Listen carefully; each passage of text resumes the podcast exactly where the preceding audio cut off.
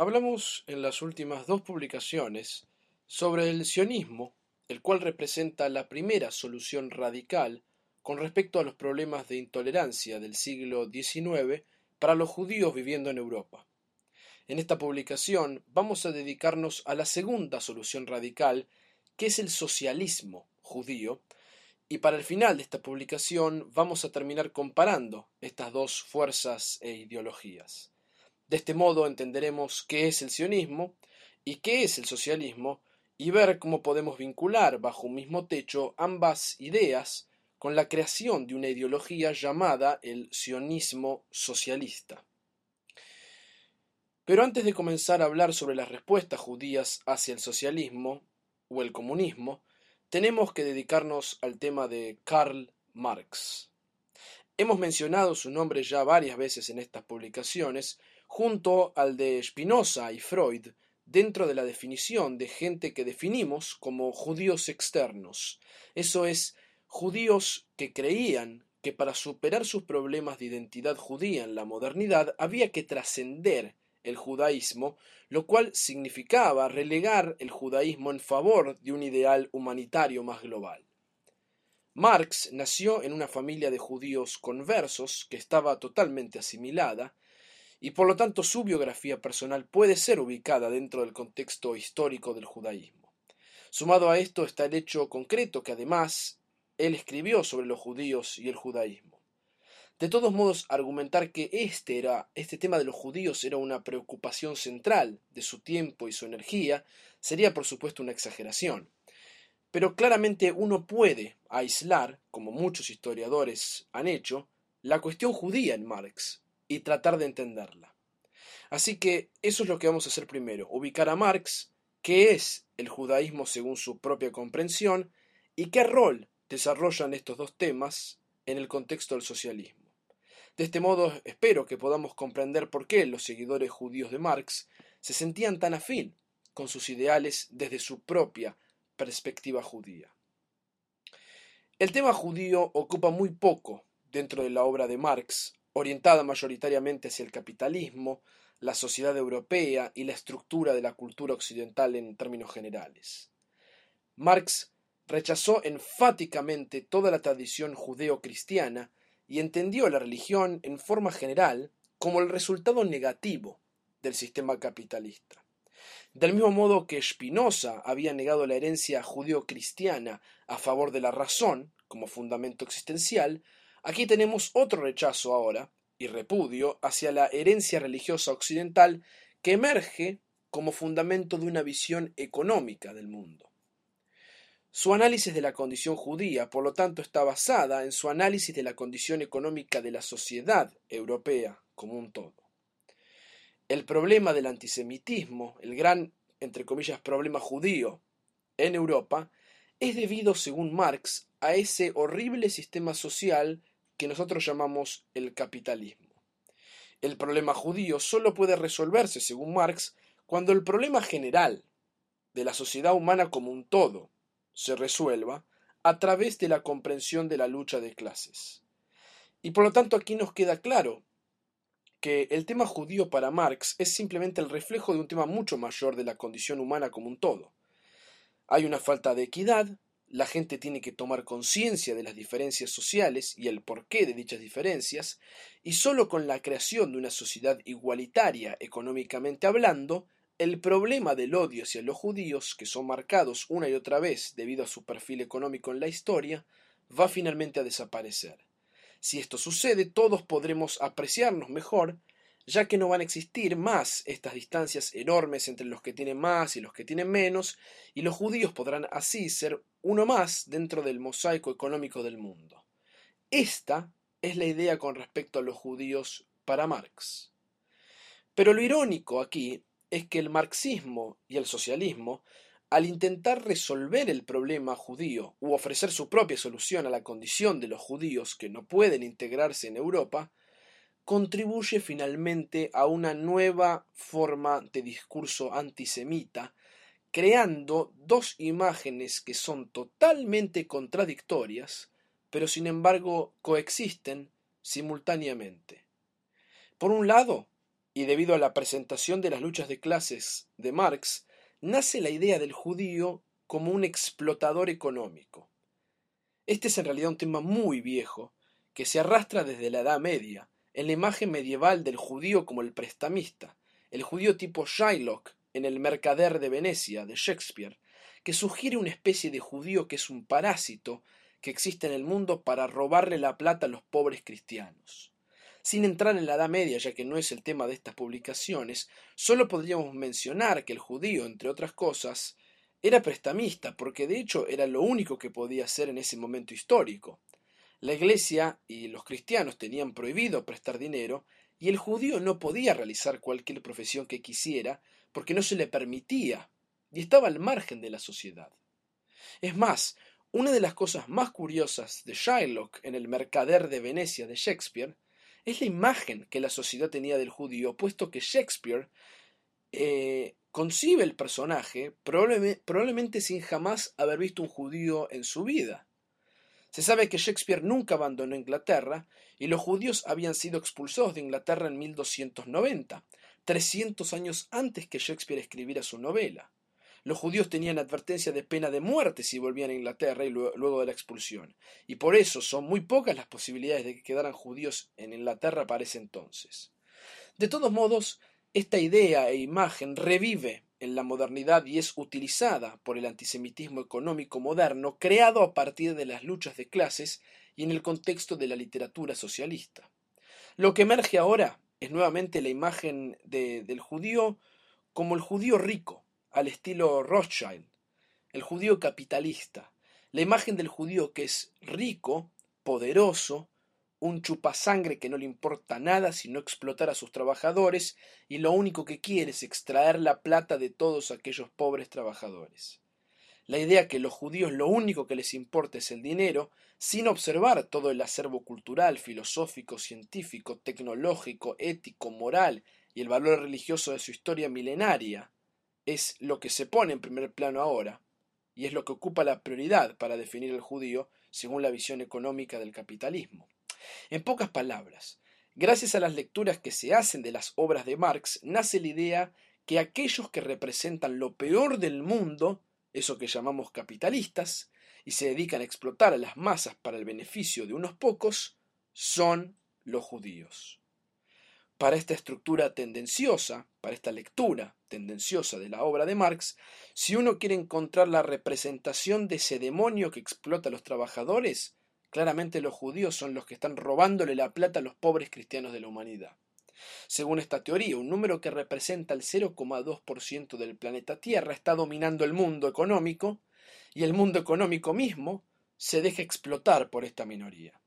Más allá que en cualquier minoría siempre hay algunos que tienen más dinero que otros, esta imagen construyó el inconsciente colectivo que todos los judíos del mundo son ricos y tienen mucho dinero, algo que por supuesto es fácil de desmentir, ya que lamentablemente también hay pobreza y los judíos que no tienen que comer en el mundo también existen.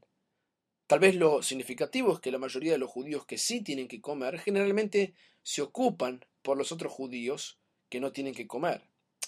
Pero esta imagen que acabamos de describir contribuye claramente con una nueva excusa para odiar al judío y esa imagen era porque el judío representaba el emblema del capitalismo tan odiado.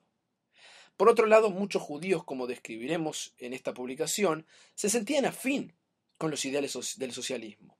Y para mediados y finales del siglo XIX, grandes números de jóvenes intelectuales judíos decidieron unirse a las causas socialistas o comunistas, es decir, las versiones más moderadas del socialismo o aquellas más radicales, y todo esto nos presenta un número importante de judíos afiliándose al socialismo.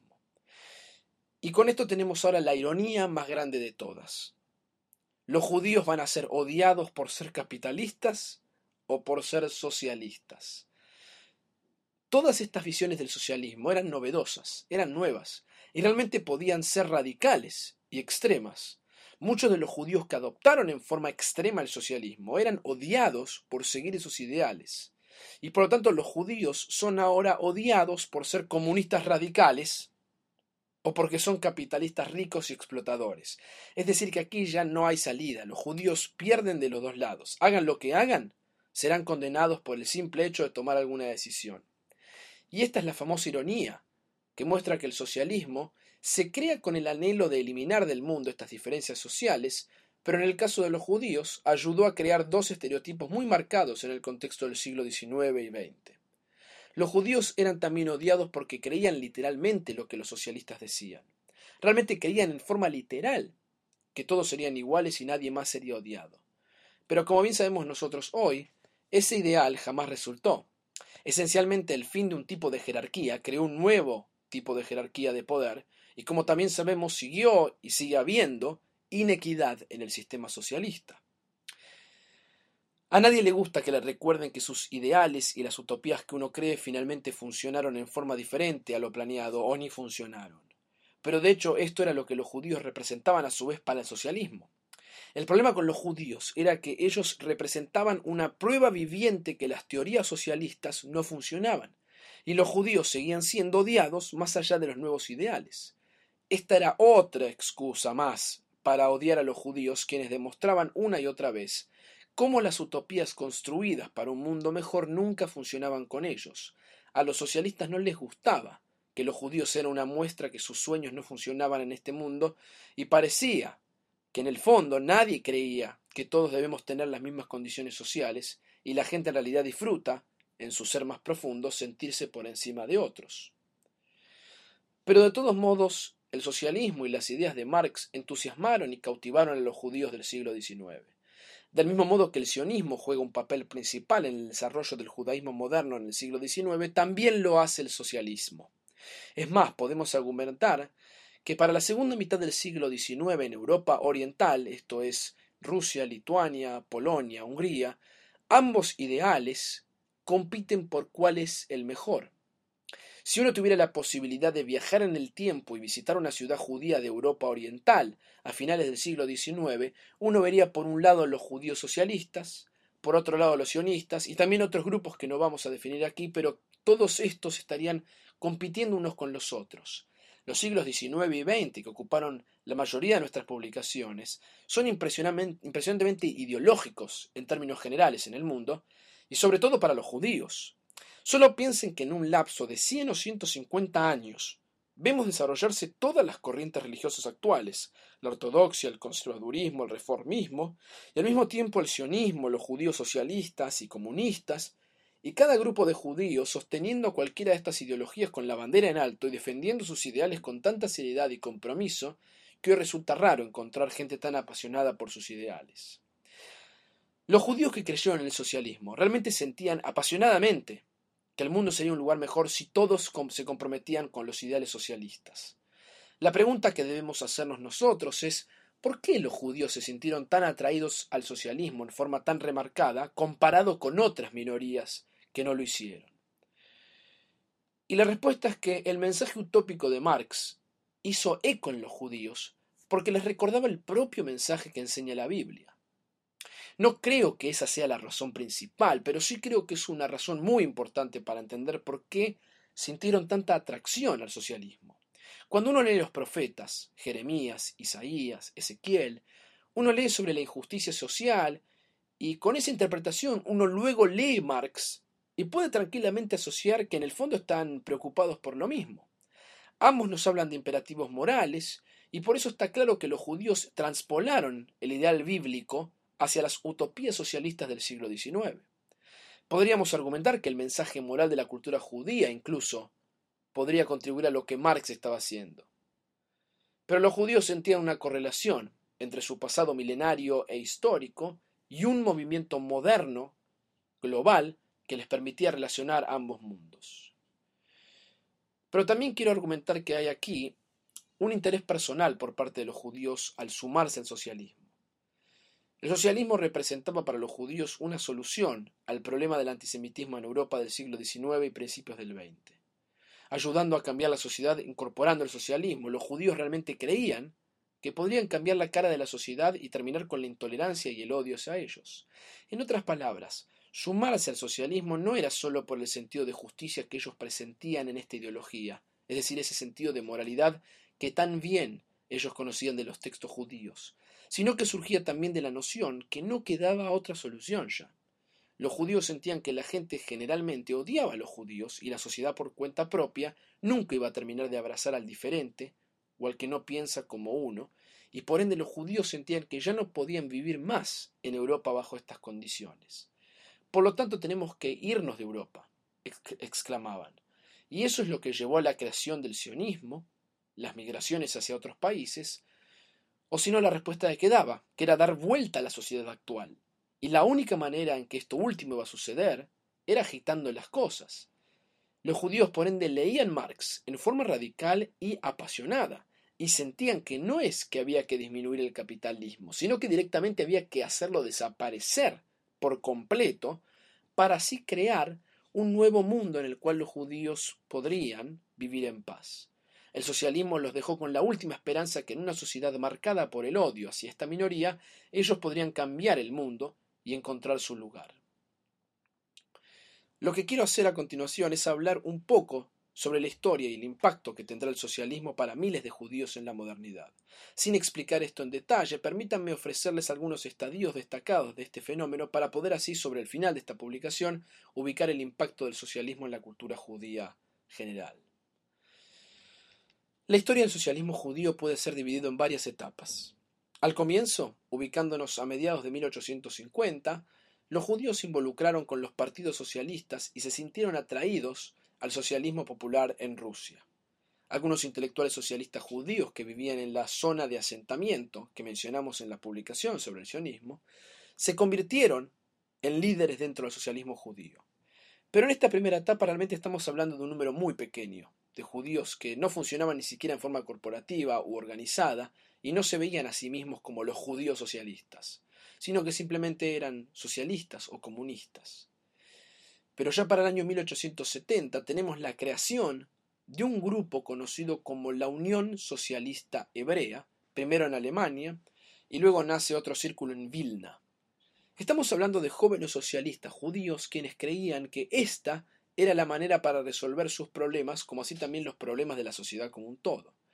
Y ya para 1890, con el poder que toma el movimiento con el marxismo en Rusia, llevando finalmente la Unión Soviética, y con el resurgimiento del antisemitismo que hemos mencionado en la publicación anterior sobre los pogroms, es decir, ataques hacia judíos en los años 1881 y 1882, lo que emerge para finales del siglo XIX es una nueva institución particular en la vida judía llamada simplemente el Bund.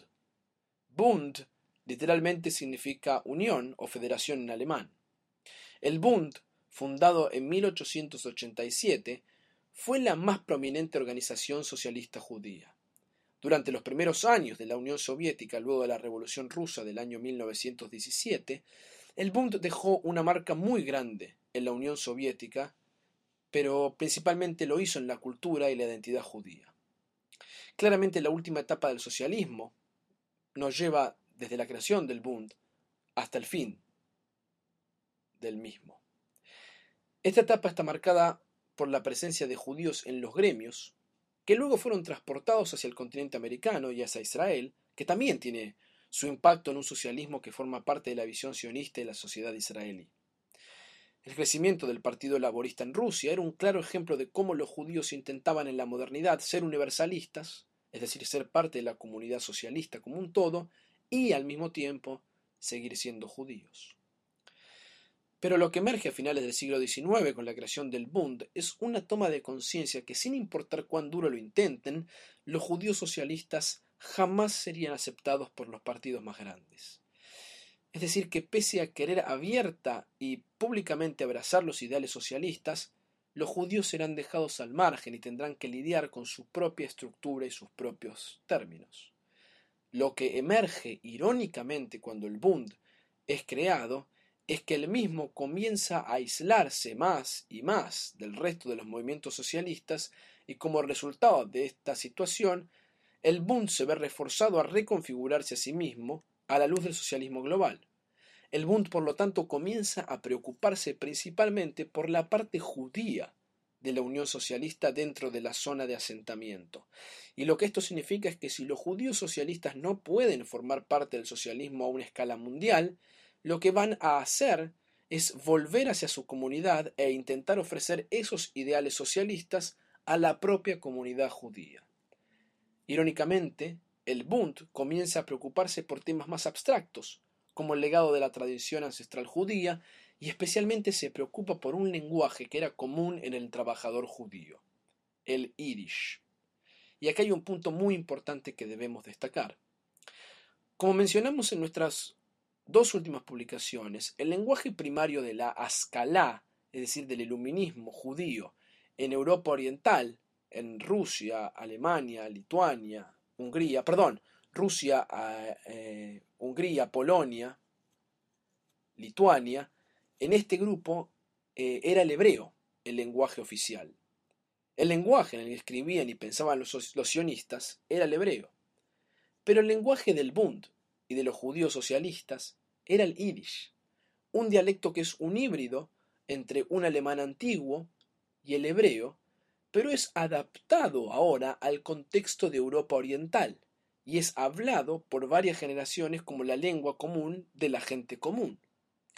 Este es un lenguaje que luego creará su propia literatura y su propio renacimiento y terminará teniendo su propia escala, su propio iluminismo en Yiddish, en el contexto de Rusia a finales del siglo XIX.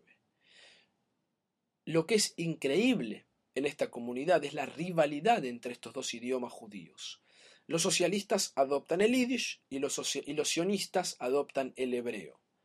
Pero lo que resulta interesante es que entre los intelectuales de este periodo uno encuentra gente que era bilingüe o trilingüe, es decir, gente que escribía en yiddish con ciertos propósitos y luego escribía en hebreo con otros propósitos e incluso escribían también en ruso, polaco u otros idiomas. Este es un mundo muy diferente al que conocemos hoy, en el cual la gente en ese momento escribía y creaba en múltiples lenguajes en forma simultánea. Y podemos decir que en este periodo el lenguaje judío que uno hablaba se convertía en algo central para definir el modo en que uno pensaba. El idioma elegido revela, en este contexto, las creencias sociales, políticas e incluso religiosas de los individuos. Y por lo tanto, lo que es sumamente interesante del Bund en su promoción de la cultura es el Yiddish. Según ellos, los judíos deben aprender Yiddish en las escuelas en oposición al hebreo y los textos rabínicos, y de ese modo se intenta crear un modo de ser judío que refleje fielmente las aspiraciones del trabajador judío. Eventualmente el Bund cedió en sus posiciones de defensa al proletariado y gradualmente fue cediendo y, aceptando el concepto de la propiedad privada. Es decir, abandonó el frente más radical del socialismo y adoptó una aproximación más gradual. Pero la pregunta más importante es ¿cuál es el legado del socialismo judío para el judaísmo de la modernidad a finales del siglo XIX y principios del XX? Y aquí quiero, para cerrar, vincular el sionismo con el socialismo ya que muchos pensadores sionistas también se sentían afín con el socialismo y de algún modo crearon una coalición entre ambas ideologías. Déjenme nombrarles a uno de los hombres más destacados de esta coalición sionista y socialista. Estoy haciendo referencia a Aaron David Gordon, o más conocido como A.D. Gordon. Este Gordon no debe ser confundido con el Gordon que mencionamos en nuestra publicación sobre el sionismo. Estas son dos personas totalmente diferentes. A.D. Gordon era un romántico, leía Tolstoy y amaba la tierra. Él creía que el problema de la vida judía era que los judíos tradicionales y que leemos de la Torah no eran académicos, como el ideal que instaló el judaísmo rabínico luego de la destrucción del templo, sino que la gente era gente que trabajaba la tierra y estaba en contacto con el suelo. El pueblo judío en su mayoría venía de la cultura agrícola y eran campesinos. Según Gordon, había que sacar tantos judíos de las yeshivot y fuera de las academias de aprendizaje rabínico que solo los conectaba con la parte racional y cerebral y había que hacerlos trabajar el campo y que vuelvan a conectarse con la tierra. Gordon creía que volver a la tierra realmente transformaría sus almas a lo que eran originariamente. Gordon fue de los primeros en hablar de la creación del kibutz. El legado del socialismo sionista es la creación de estas granjas colectivas en Israel, con el objetivo no solo de crear una comunidad que sea económicamente sustentable, sino crear pequeñas comunidades con ideales socialistas donde todos los miembros de la comunidad son iguales. El kibutz ha sido un experimento maravilloso de la experiencia judía socialista y permitió unir los valores del sionismo por un lado y los socialistas por otro lado. Gordon tuvo mucha influencia e importancia en la creación del kibutz. Quiero finalmente dejarlos con la idea que el socialismo judío representó para muchos judíos una especie de religiosidad laboral, ofreciendo una cultura secular enraizada en el yiddish y el trabajo de las manos en el campo, en lugar de los cerebros intelectuales en las ciudades, lo cual era la herencia milenaria de la tradición rabínica. Resulta muy difícil para mucha gente imaginar esto hoy, ya que quedan pocos remanentes de esta cultura en un mundo centrado hoy en las grandes ciudades y en el sistema capitalista. Pero si uno está familiarizado con la cultura judía de las grandes capitales del mundo en los años 1920, 1930 e incluso hasta 1950, uno escucha hablar que existió el teatro yiddish, la música en yiddish, una cultura del yiddish, la historia del trabajador, diarios en yiddish, etc. Uno descubre ahí una nueva forma de relacionarse con el judaísmo, un nuevo y diferente principio de identidad y pertenencia que no está para nada relacionado con Dios, la Torá e Israel, aquello que venimos definiendo como la tríada principal que permite encuadrar las problemáticas del judaísmo en la modernidad. Todo esto fue el legado del socialismo judío, el Bund y la cultura yiddish, que nuestros abuelos y padres recuerdan en forma nostálgica, hoy. Pero fue claramente una dimensión muy importante de la experiencia judía moderna, tanto en el siglo XIX como en el siglo XX.